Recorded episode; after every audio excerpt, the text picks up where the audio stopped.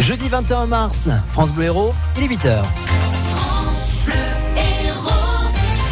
6h, 9h. Vivian Cuguière, Claire Moutarde. France Bleu Héros Matin. À la une ce matin, la sécheresse menace dans le Biterrois. Un documentaire choc sur Michael Jackson ce soir sur M6 et le procès des violences conjugales à Montpellier. Oui, c'est un homme de 29 ans qui est jugé pour meurtre aux assises de l'Hérault à partir de ce matin. Il est accusé d'avoir tué sa compagne à coups de couteau. En janvier 2016, à Béziers, elle voulait le quitter.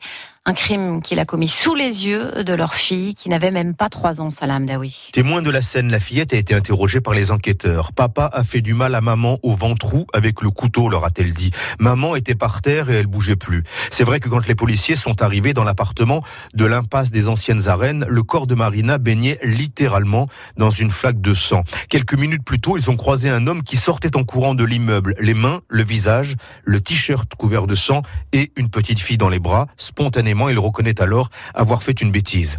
Visiblement, Marina était sur le point de quitter Romuald, décrit comme maladivement jaloux et avec qui elle vivait depuis quatre ans. Deux valises avec ses affaires à elle dans l'une et celle de l'enfant dans l'autre étaient posées pas loin de la porte de l'appartement et juste avant Noël, la jeune femme avait renoué avec son précédent compagnon. L'autopsie révélera que la victime a reçu une quinzaine de coups de couteau dont un en plein cœur. Depuis le drame qu'elle a vécu, la fillette, elle, est placée dans une famille d'accueil. Le procès doit durer quatre jours. La conductrice de 26 ans qui a tué une autre euh, automobiliste elle, de 22 ans, c'était le mois dernier à Latte, a été placée en prison, en détention provisoire. Elle avait d'abord été laissée libre sous contrôle judiciaire, mise en examen pour homicide et blessures involontaires, mais le parquet a fait appel en invoquant plusieurs circonstances aggravantes. Au moment du choc, elle roulait trop vite, elle avait trop bu et elle était en train de se filmer avec son smartphone. La reconstitution de la disparition du caporal Arthur Noyer a commencé à 2 heures cette nuit en présence de Nordal Lelandais euh, en Chambéry. Gendarmes, magistrats et experts retracent le parcours de Nordal Lelandais, principal suspect également dans l'affaire de la petite Maëlys. Ils veulent ainsi confronter euh, ces déclarations aux preuves accumulées par les enquêteurs. Une reconstitution qui est prolongée.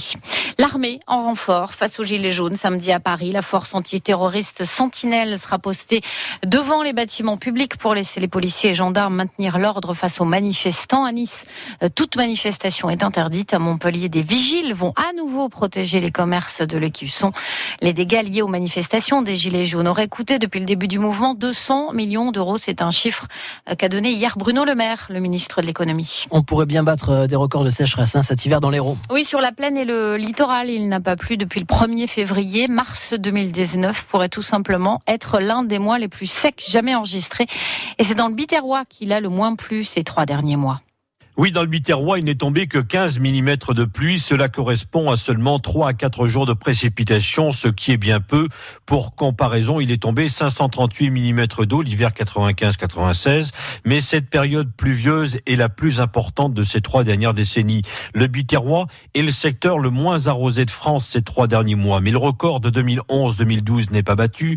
Cette saison-là, il n'était pratiquement rien tombé, alors qu'un hiver moyen, c'est environ 120 mm de précipitation.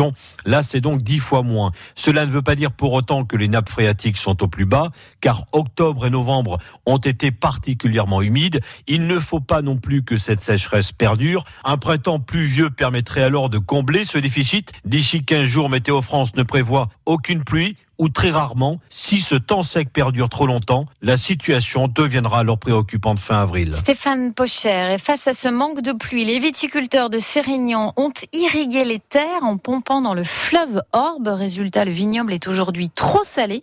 Les explications d'Arnaud Lupia, qui exploite euh, notamment 35 hectares de vignes et 5 d'oliviers à Sérignan.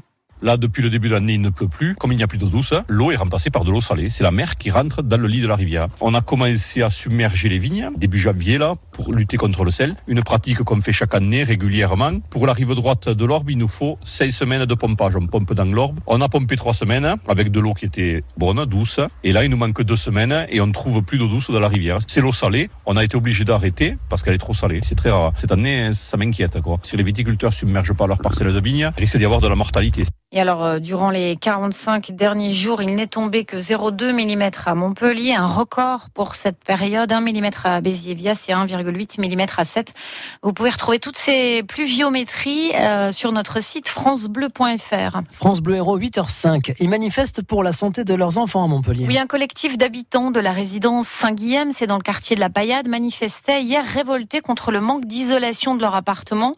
112 logements concernés avec des conséquences sur les enfants et sur la facture d'électricité. La vingtaine d'habitants euh, qui a manifesté euh, devant l'assurance maladie à Gambetta, à Montpellier. Et ce n'est pas pour rien, Fabrice Hawkins. Blouse blanche et stéthoscope autour du cou, 20 locataires de la résidence Saint-Guillaume sont déguisés en médecins. Un clin d'œil, puisqu'à cause de la mauvaise isolation, ils sont souvent chez le docteur. J'ai eu des rhumes, j'ai eu un jour j'ai eu une grippe, mon frère aussi, et du coup on est obligé de mettre plusieurs couvertures. J'en ai un peu marre parce qu'il fait froid dans la maison. Ayoub, 10 ans, est assis devant des dizaines de médicaments. Sa maman, Siam, ne les compte plus. du doliprane, tout ce qui concerne les rhinopharyngites, les antibiotiques pour les euh, angines, les otites. Avec deux enfants en bas âge, la jeune femme vit un calvaire. J'ai mon fils qui fait des convulsions à répétition et à chaque fois c'est une rhinopharyngite et ces problèmes-là euh, d'isolation créent des allergies. Et les familles regrettent que le bailleur Erilia ne les aide pas.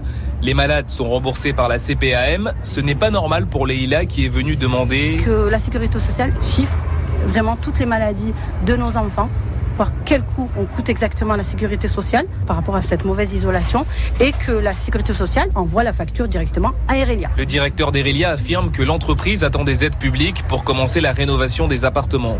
Fabrice Hawkins, deux mises en examen hier pour Alexandre Benalla pour son selfie avec une arme. C'était à Poitiers en 2017 lors de la campagne présidentielle et les violences du 1er mai 2018 à Paris. Theresa May qui présente aujourd'hui à Bruxelles sa demande d'un report du Brexit, un report de trois mois. Euh, en face, l'Union européenne est plutôt fatiguée par ces négociations. Elle pose donc ses conditions euh, que les députés britanniques acceptent le deal avec l'Europe. Le L'histoire, c'est que c'est un accord qu'ils ont déjà euh, rejeté euh, deux fois.